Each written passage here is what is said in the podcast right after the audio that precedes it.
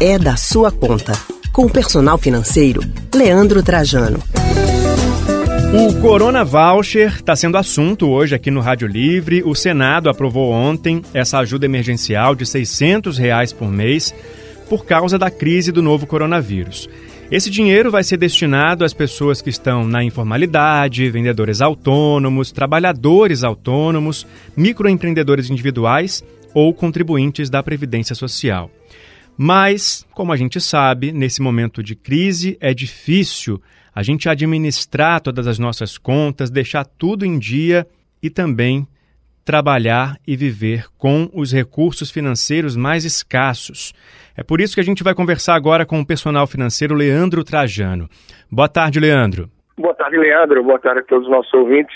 Pois é, 600 reais. Para muita gente pode parecer pouco, para outras é um dinheiro que vai fazer muita diferença, mas, independentemente disso, ele precisa ser bem administrado, né? Como é que faz para ter esse planejamento financeiro quando o sapato aperta? Pois é, é, bem como você falou, Leandro, é, de fato parece pouco, tá? E claro, vai depender muito de quem está aí nos ouvindo, mas para o público que está sendo destinado essa renda, esse subsídio, essa, essa ajuda, sim, é muito possível de fazer a diferença de contribuir num momento de tanta tipicidade, de redução de renda, ou para muitos até que tiveram aí a sua oportunidade de trabalho de gerar rendas zeradas. Então é fundamental nesse momento que se consiga entender. Diante de uma possível reserva que essa pessoa tenha, que nosso ouvinte, diante de uma situação dessa, tem, e diante desse valor que vai estar entrando, como é que pode contribuir. Então, para isso é fundamental ter listado sim todas as suas despesas. Afinal, a gente está no fim de março, começo de abril, onde as contas vão começar a chegar. Essas, independente de novo coronavírus, elas vão estar chegando, já estão chegando, e é importante que cada um possa listar essas despesas, entender as despesas básicas de manutenção, a título de alimentação, de moradia, o que é que eu tenho para pagar sim ou sim. Dentre as outras despesas mais variáveis, quais delas seria possível eu ligar aí para o prestador de serviço, para a empresa, renegociar, ver a possibilidade de adiar, o que é que eu posso fazer? Ou seja, um plano de ação num momento como esse é fundamental para que você possa entender o impacto real que vai ter na sua vida e não fazer como muita gente faz no momento desse, simplesmente chorar e se lamentar, mas não procurar agir e se planejar da melhor forma. Agora, muitas famílias já vivem com muito pouco, né? e só conseguem já pagar aquilo que realmente é necessário.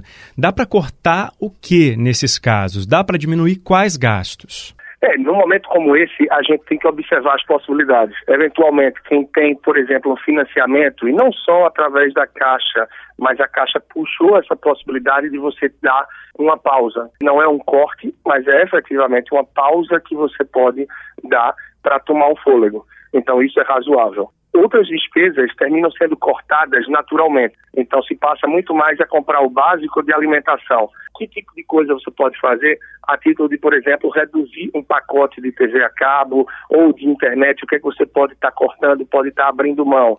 Então a gente tem que atinar, tentar muito mais aquele básico de subsistência. Para que adiante, tendo mais estabilidade e mais tranquilidade, a gente possa voltar ao mínimo de supérfluo que porventura se tenha em casa.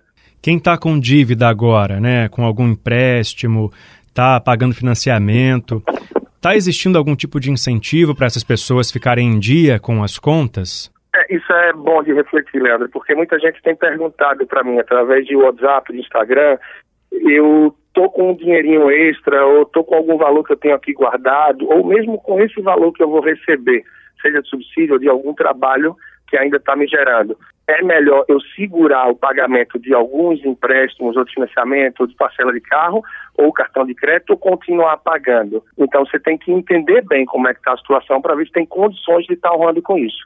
No momento, se você não tiver a condição de estar tá honrando com determinados valores que você já tem no seu fluxo financeiro, tem, tem que ir para aqueles de base, tem que priorizar aqueles que vão contribuir para que você tenha funcionamento básico da casa no dia a dia. Agora, só para a gente encerrar, Leandro, eu tenho visto também a oferta de algumas empresas, instituições de financeiras oferecendo empréstimo para os consumidores. Contrair dívidas agora não parece uma boa ideia, né?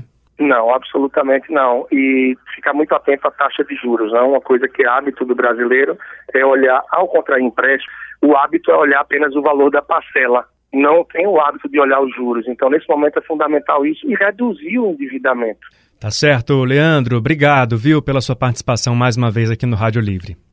Tá bem, Leandro. Um grande abraço. Para acompanhar um pouco mais do meu trabalho, vocês podem ver pelo arroba personal financeiro no Instagram.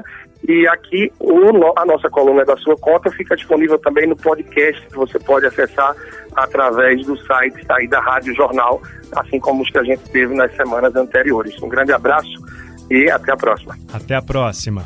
Acabamos de conversar com o personal financeiro Leandro Trajano.